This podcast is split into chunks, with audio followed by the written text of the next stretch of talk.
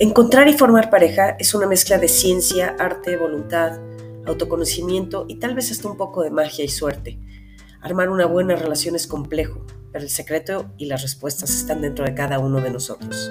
Soy Sandra Coria, creadora del blog El sutil arte de hacer pareja y ahora de este podcast con el mismo nombre. Este es un espacio en donde daremos tips, consejos, ideas para aprender a ser mejor pareja y para aprender a escoger a la persona correcta para cada uno de nosotros y así poder tener una relación sana, profunda, estable y trascendente. Yo, junto con ustedes, soy un aprendiz.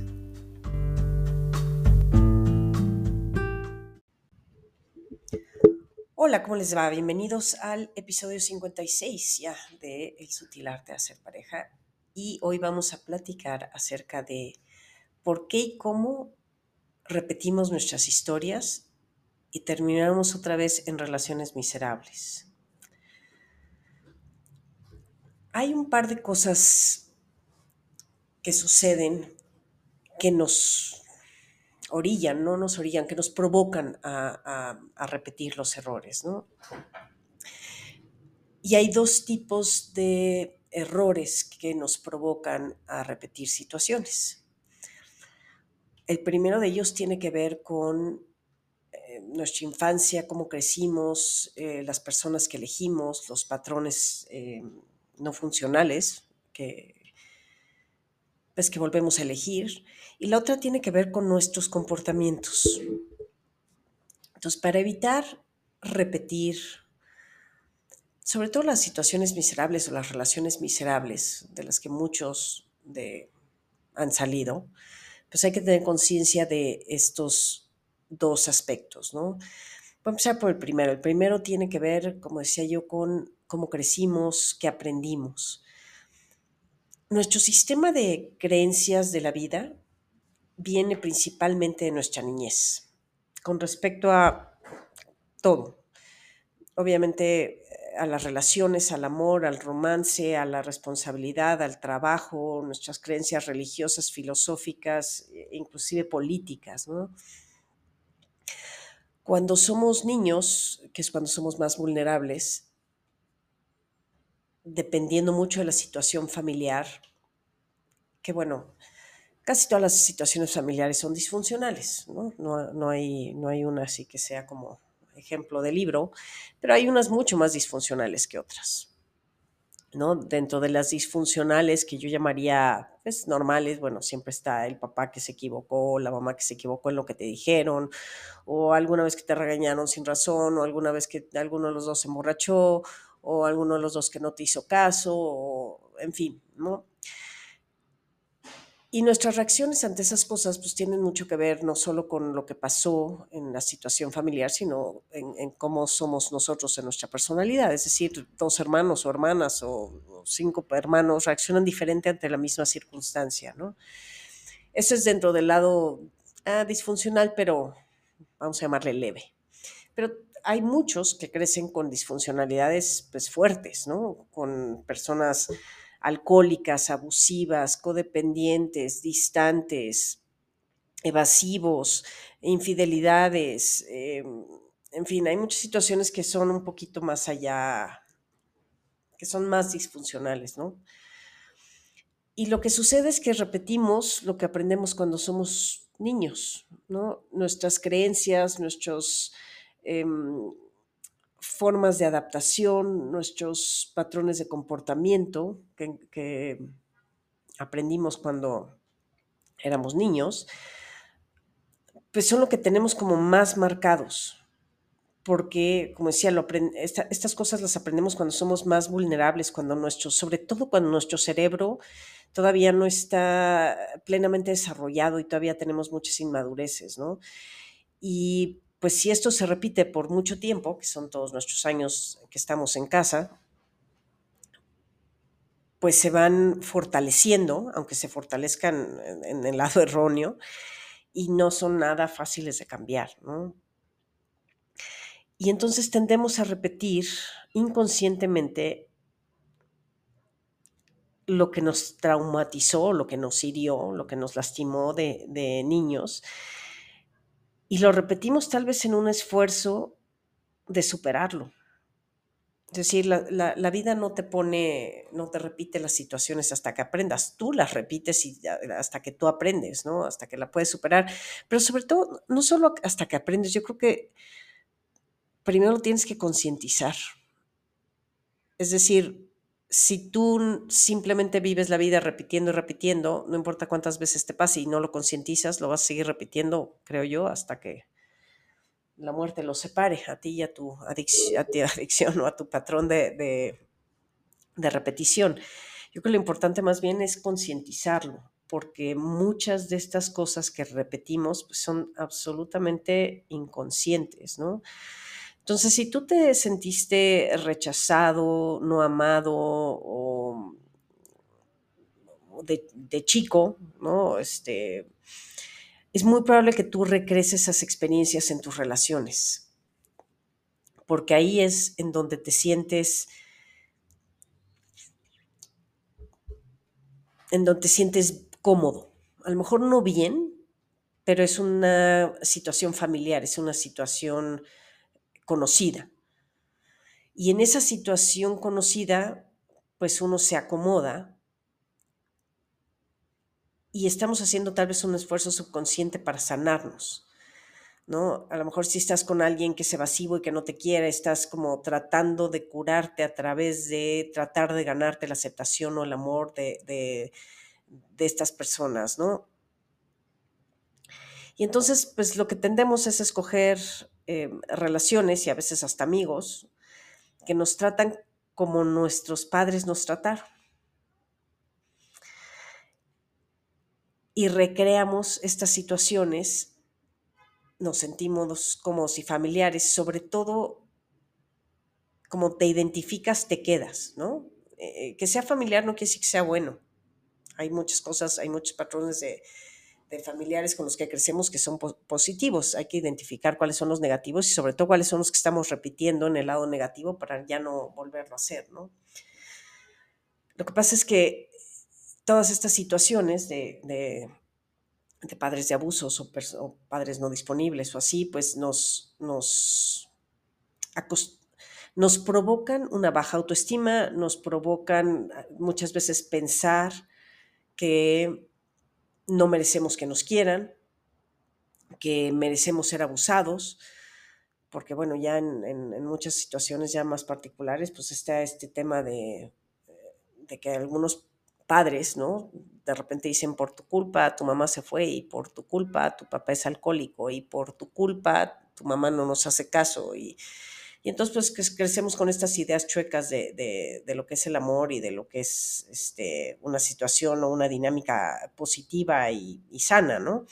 Se han fijado como muchos de, de, los, de las personas que son hijos o hijas de de alcohólicos o de alguno de los dos padres alcohólicos, o sea que alguno de los dos era alcohólico, quiero decir, em, curiosamente repiten y se casan con alcohólicos, ¿no? ¿Por qué? Porque están acostumbrados a eso, no, para bien o para mal, les va, bueno, más bien para mal, les va a recordar la dinámica de su casa y, van a, y sus mecanismos de adaptación están hechos para esa situación, ¿no? Eh, muchas personas repiten el tema de los abusos, ¿no? Si sus papás o alguno de los dos los abusó de alguna forma, y abusar quiero decir desde esto que acabo de decir, es abusar, decirte o no sirves para nada, o si no fueras así tu mamá no nos hubiera dejado, o, si no fueras así tu papá no sería alcohólico, en fin, esas cosas pues, se quedan en, la mente de un, de un, chavo hasta la médula, ¿no? Y entonces pues tendemos a repetir a veces esos patrones negativos. Y, la, y, y muchas de las primeras relaciones eh, que las escogemos sin conciencia, eh, pueden haber recreado esta, esta situación familiar. No a todo mundo le pasa, pero es común encontrarse gente que dices, ay, es que a mí siempre me tocan las divas, ¿no? Y a mí siempre me tocan los alcohólicos y a mí me tocan los infieles. Pues no, no te tocan. ¿No? Eso es bien importante. Nosotros escogemos, ahora los escogemos desde un lado subconsciente, eso es cierto, no, no, a lo mejor con ganas de quererlo cambiar, a lo mejor con ganas de quererlo salvar, a lo mejor porque nos sentimos cómodos y, cuando creciste, si creces con, abusos o con situaciones malas, pues las emociones o los sentimientos que más tiene un niño que crece en una situación familiar de este tipo es angustia, eh, miedo, ansiedad. Y curiosamente cuando escogen pareja, escogen parejas que les recrean otra vez estos sentimientos, angustia, miedo, ansiedad, eh, celos, y entonces eso es lo que identifican con estar en paz en una relación. Eh, situaciones, como les digo, que repetimos normalmente, pues viene de, pues, situaciones que repetimos en segunda vuelta vienen muchas veces de uno de los errores que yo considero que, que es muy importante tener conciencia, que es no repetir la elección de pareja desde el mismo contexto de la primera vez. Lo he dicho muchas veces, pero lo voy a repetir aunque sea en resumen cuando tienes 20 años o 25 años, estás escogiendo pareja desde un lugar muy distinto al que escoges pareja a los 50 años. La primera vez escoges porque te gustó. Esa es la piedra angular de una relación, es, que me gustó. ¿no? La niña, el chavo está guapo, es, buen prospecto, buen partido y ella es guapa y va a ser buena mamá. esos son nuestros contextos. Eh, nuestra personalidad, digo, aunque ya tenemos algo de madurez a esa edad, todavía definitivamente no eres ni cerca de la persona que eres a los 50. Em, la razón de tu relación pues tiene, tiene otro sentido, es otro proyecto, es hacer familia, ¿no? Em, después pues quedamos que a partir de la atracción en la primera vuelta, a lo mejor puedes crear compatibilidad, ¿no? Sobre todo si conociste a tu pareja y a través de amigos en común y vas creciendo juntos y vas integrando familias, tienen círculos de amigos en, común, muchas veces se conocieron en la misma universidad o en la preparatoria y pues ya tienen ahí una, historia en común. Es decir, es, es viable, ¿no? crear atracción y, eh, emocional y crear compatibilidad eh, a, a través o a partir más bien de la atracción física en la primera vuelta. En la segunda, nada de las cosas que acabo de decir van a jalar. Dificilísimo que construyas compatibilidad basado en la atracción física, porque a los 45 y 50 estamos ya muy hechos, ya no nos vamos a moldear. Y el que se moldee probablemente es nada más para medio caerle bien o gustarle al otro o a la otra, pero en realidad vas a acabar haciendo lo que eres y quién eres, ¿no? Entonces es más fácil o es más viable o sería más acertado el crear atracción en base a la compatibilidad. Y entiendo que hay que estar con alguien que te atraiga, sí, alguien que te guste, pero muchas veces alguien no te gusta de entrada y conforme vas conviviendo, vas creando más atracción tampoco puedes estar con alguien que te dé repulsión, eso también lo entiendo y sucede, pero hay mucha gente que no te llama la atención de entrada y, luego pues a través de, compartir cosas y vivencias y, conversaciones pues te va, te va atrayendo más, ¿no? Esto es más viable que encontrar a alguien que te encanta físicamente y que de repente quieras construir cosas juntos. Más bien eso te va, pues, va a ser considerablemente difícil. Sin embargo, sí creo que la atracción eh, sexual, voy a llamarle, sí, sí sea importante porque esa es la que nos distingue de, de, los amigos, ¿no? Creo que atracción sexual y emocional van a ser eh, claves y la física se puede desarrollar. De todas maneras, insisto, a esta edad la, la belleza física ya no es nuestra principal eh, cualidad. Entonces es este es un poquito el tema de la vez pasada, pero bueno, no puedes repetir, basar una relación simplemente en atracción física o pensar que cuando alguien te atraiga físicamente mucho vas a poder armar una buena relación. Tampoco puedes pensar que a los 50 eres la misma persona que fuiste a los 25, así que tienes que escoger con otros parámetros y otro, otro contexto, ¿no? Em, tampoco vas a pensar que, que, el proyecto de pareja de una relación a esta edad sea el mismo que el proyecto de pareja de cuando eras chico. Y entre otras, de no repetir, pues es importante que, identifiques si tuviste patrones dentro de tu relación anterior que eran dañinas, nocivas y que tenían que ver o tuvieron que ver con la dinámica de la familia en la que creciste A nosotros nos atrae la gente de manera subconsciente, así, así funcionan los seres humanos. Te atrae por química, por olor, pero también te atrae muchas veces por lo que traes dentro marcado. Es decir, y a lo que voy con esto es, alguien te puede atraer y no necesariamente ser una buena persona, un buen candidato o, una, un buen compañero o compañera para ti. ¿Por qué? Porque te, probablemente te sigue atrayendo a alguien a partir de tus carencias, te sigue atrayendo a partir de las disfuncionalidades con las que creciste. Em, digo, creo que todos conocemos historias de estas, pero así un par de breves. Tengo una amiga que creció pues, medio abusada por el papá emocionalmente hablando, es decir, la ninguneó, autoestima en el suelo, no servía para nada porque era mujer, este, su hermano era el hit de la casa, su mamá nunca la defendió y sus tres relaciones importantes, empezando por su matrimonio, pues han sido con personas que, que la abusan. ¿no? Y ella las quiere salvar y les quiere ayudar y cree que los va a, este, ayudar a salir de su, de su problema pero pues es una de las formas en que repetimos estos comportamientos que si no identificas, pues te sigues sintiendo atraído por esas personas, como no tienes conciencia de eso, te dejas ir, ya que te dejaste ir y saliste con esas personas y te clavas, porque además te clavas con situaciones mm, este, erróneas pero conocidas y familiares, pues otra vez repites la historia de nunca acabar, em, lo vas transmitiendo generación por generación Ah, si alguien no corta esa, esa, este, ese hilo, que es un hilo conductor negativo, pues, si no lo cortas, vuelve a suceder y vuelve a suceder hasta que alguien por ahí se le ocurre, ¿no?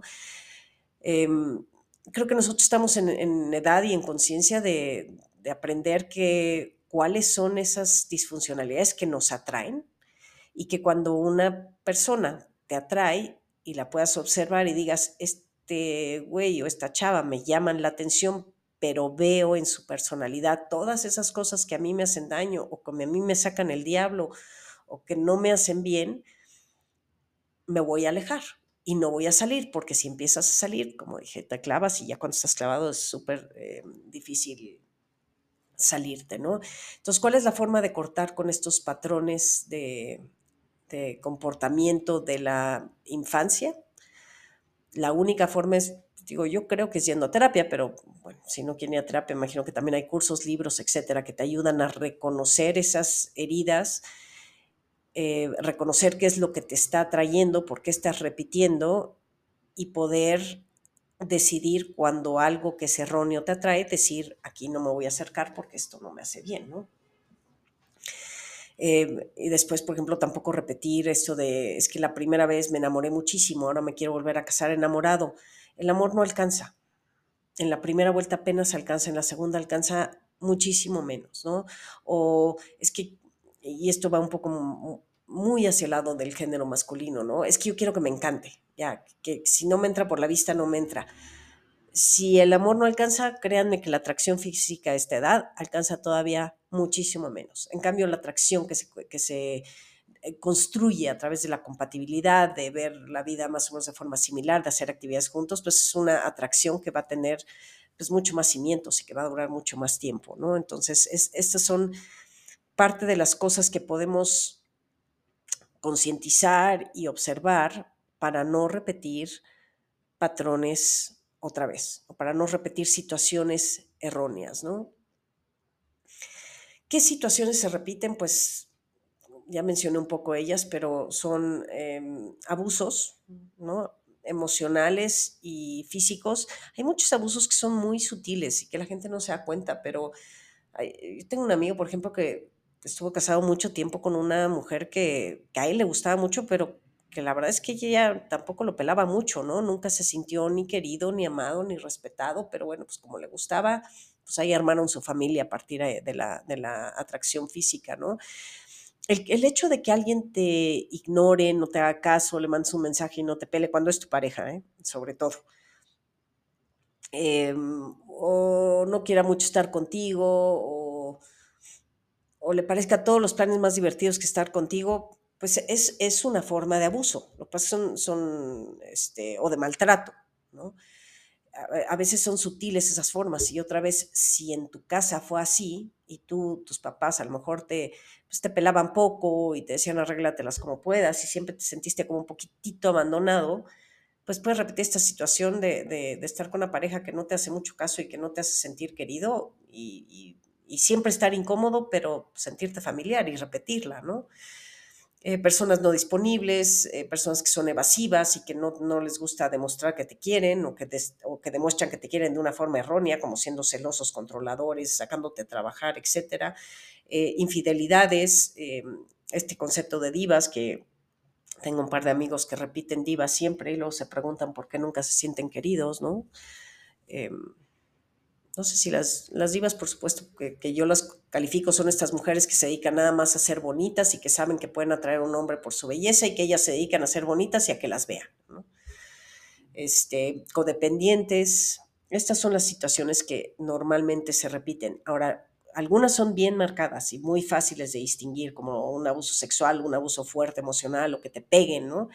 Pero la mayoría son bien sutiles. Entonces, o sea, la mayoría no te das cuenta que estás en una relación codependiente o que estás con una relación con alguien infiel constantemente, porque ahí fue infiel una vez, pero luego te la barajean y te doran la píldora para decir es que nada más fue una vez, pero se repite constantemente. Y bueno, a lo mejor si tu papá fue infiel o tu mamá fue infiel, pues es algo que dices, pues es medio normal, ¿no?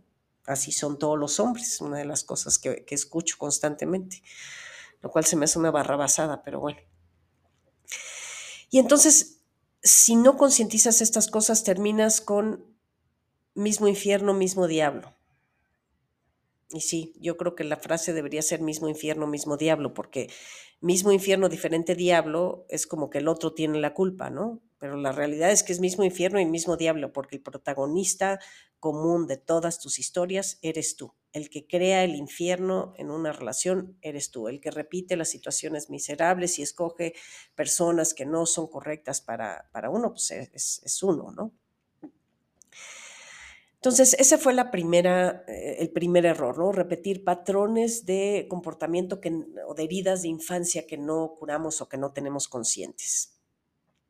El segundo error es repetir eh, comportamientos, voy a llamarle, de la primera vuelta. En el libro, que no se les olvide que está a la venta en Gandhi, Gandhi en línea, en Amazon o en Kindle, en Gonville y hasta en también en Un lugar de la mancha, que se llama El sutil arte de hacer pareja en el segundo o tercer intento. Hablo de este tema un poquito más profundo. De hecho, tengo dos capítulos. Uno que se llama Cómo afecta el pasado al elegir pareja y el otro que se llama Cuando no aprendemos, la historia se repite. Porque efectivamente lo que no reparamos, lo repetimos. Pero bueno, en el segundo error de no repetir viene comportamientos o cosas que hicimos en nuestra primera relación de las cuales somos nosotros responsables, además de la elección de la persona, sin comportamientos, que mucha gente divorciada no concientiza y otros concientizan, pero de todas maneras eh, repiten, ¿no? Hay mucha gente que se arrepiente, a lo mejor no de haberse divorciado, porque eso pues, no, no le encuentro mucho el caso a arrepentirte de, haber, este, de haberte divorciado, ¿no? Ya lo hiciste, muchos divorcios no deberían de suceder, yo creo que no. Yo creo que muchos divorcios suceden por la eh, ignorancia y la incapacidad y la falta de herramientas que tenemos para, para ser mejor pareja y para solucionar los problemas muchos, muchos no, no, deberían suceder y si tuvieran un poquito más de información y un poquito más de preparación, tal vez no se casarían con esa persona y tal vez también podrían llevar una mejor relación, ¿no? Pero ya, ahora sí que lo pasado, pasado, y, no es que te vayas a atorar en que me arrepiento del divorcio. Pero si, si hay encuestas y cosas que le preguntan a la gente que se ha divorciado, como para decir, a ver, ¿qué no repetirías ¿no? De, tu divorcio? ¿Dónde la regaste tú? ¿Qué te faltó? ¿Qué te sobró? ¿Qué hiciste? Y aquí es donde digo que se puede, para evitar regresar a la misma situación, primero, no, no elijas lo mismo. Segundo, trata de reparar tus tus daños emocionales de pequeño para que no termines en situaciones miserables y no escojas a una persona por, la mis, por las mismas razones que escogiste a la, a la persona cuando te casaste, ¿no? Y, y, escojas ya desde un lugar de madurez y desde un lugar de, de, entender que las relaciones de los 50 no son las mismas que de los 20, pues ahí eh, ciertas cosas que son importantes siempre de, hacer en una relación, pero la gente las deja de hacer, ¿no? Al principio es súper amable y súper lindo y te ríes y la pasas bien con alguien para ligártelo, para quedar bien y luego ya repites lo mismo de tus comportamientos porque uno es quien es. Entonces, muchos de los errores, y este creo que sí se los he escuchado, creo que a los dos, pero a veces creo que viene más del hombre, es que le dejaron de dar prioridad a la relación y le dieron prioridad al trabajo. Creo que a estas alturas de la vida ya la gente toma un poquito más con calma el, trabajo y si no lo tomas con calma, de menos ya lo puedes acomodar diferente en tus, en tus prioridades, ¿no? La, la otra es, eh, también viene este del hombre más, es no escuché a mi pareja y tal vez no entendí lo que pensaba y lo que sentía, ¿no? Eh, pensé que debía ser igual que yo, que debía ser en la misma etapa y que debía entender que yo estaba construyendo, ganando dinero y por eso nunca estaba en la casa y nunca le hacía caso, ¿no? Pero creo que pues, escuchar más a la pareja en sus pensamientos, sentimientos, proyectos, entenderla, ¿no? Y es importante y es algo que mucha gente, mucha gente en su, en su matrimonio anterior pues dejó de hacer, ¿no? Otro error que espero no repitan es casarse con alguien que no comparte el mismo estilo de vida, ¿no? que no tenga el mismo tipo de alimentación, religión, horarios, educación, principios, etc. El amor no cura ninguna de estas situaciones y la atracción física mucho menos la cura. Entonces, pues es más fácil irse enamorando de alguien con quien compartes intereses que permanecer enamorado de alguien con quien compartes poco o nada. Eh, otro errorzazo, casarte pensando que va a cambiar la persona. No, sí, cuando me case ya me va a hacer caso, cuando me case va a dejar de hacer lo que le gusta. Cuando nos casemos o cuando vivamos juntos o cuando mm, ya llevemos cierto tiempo y la relación sea formal, seguro va a dejar de ir al golfo los domingos. No, así no va a ser. O seguro va a dejar de, de ser celosa, porque el problema de ser celosa es que no vivimos juntas. No, no se va a quitar. Y no se le va a quitar el celoso. Eso trabajenlo desde antes. Entonces, esas son las cosas que a veces volvemos a repetir también en edad adulta, ¿no? Em, las relaciones no es cada uno que ponga sus 50, todo, los dos tienen que poner su 100%.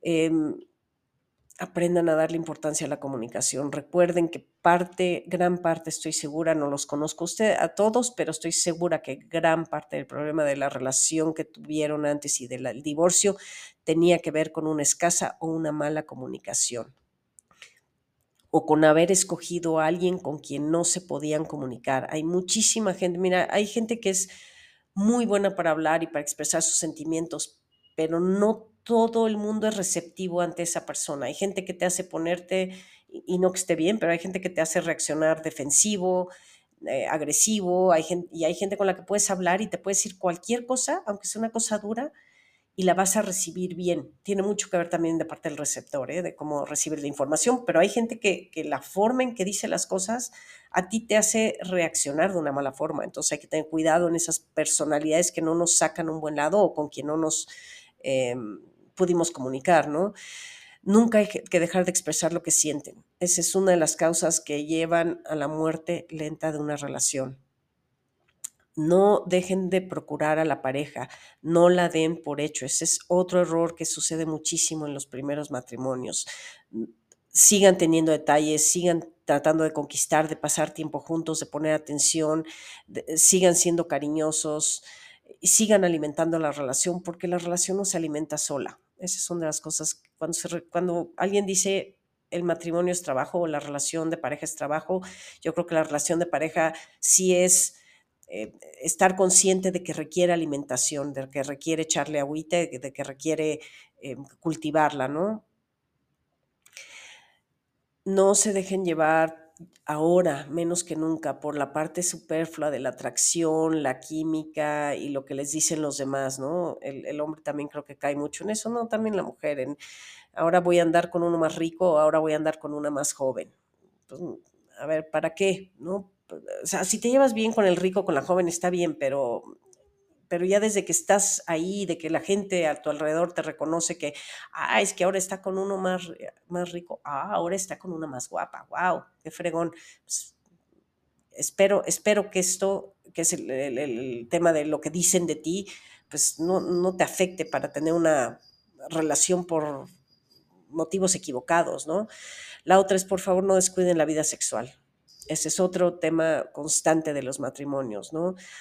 Una más, pensar que las cosas se van a resolver solas o dejar que el tiempo pase sin hacer nada para solucionar los problemas. O asumir que porque no te peleas todo está perfecto.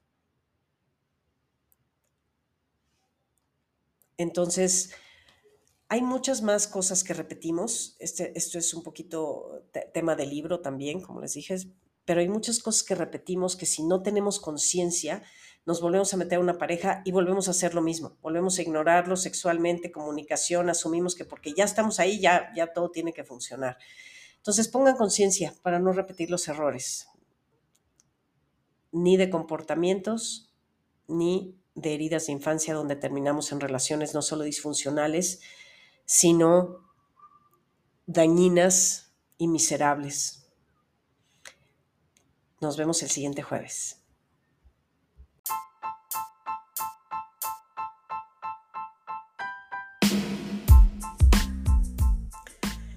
Eso es todo por hoy, les agradezco su tiempo.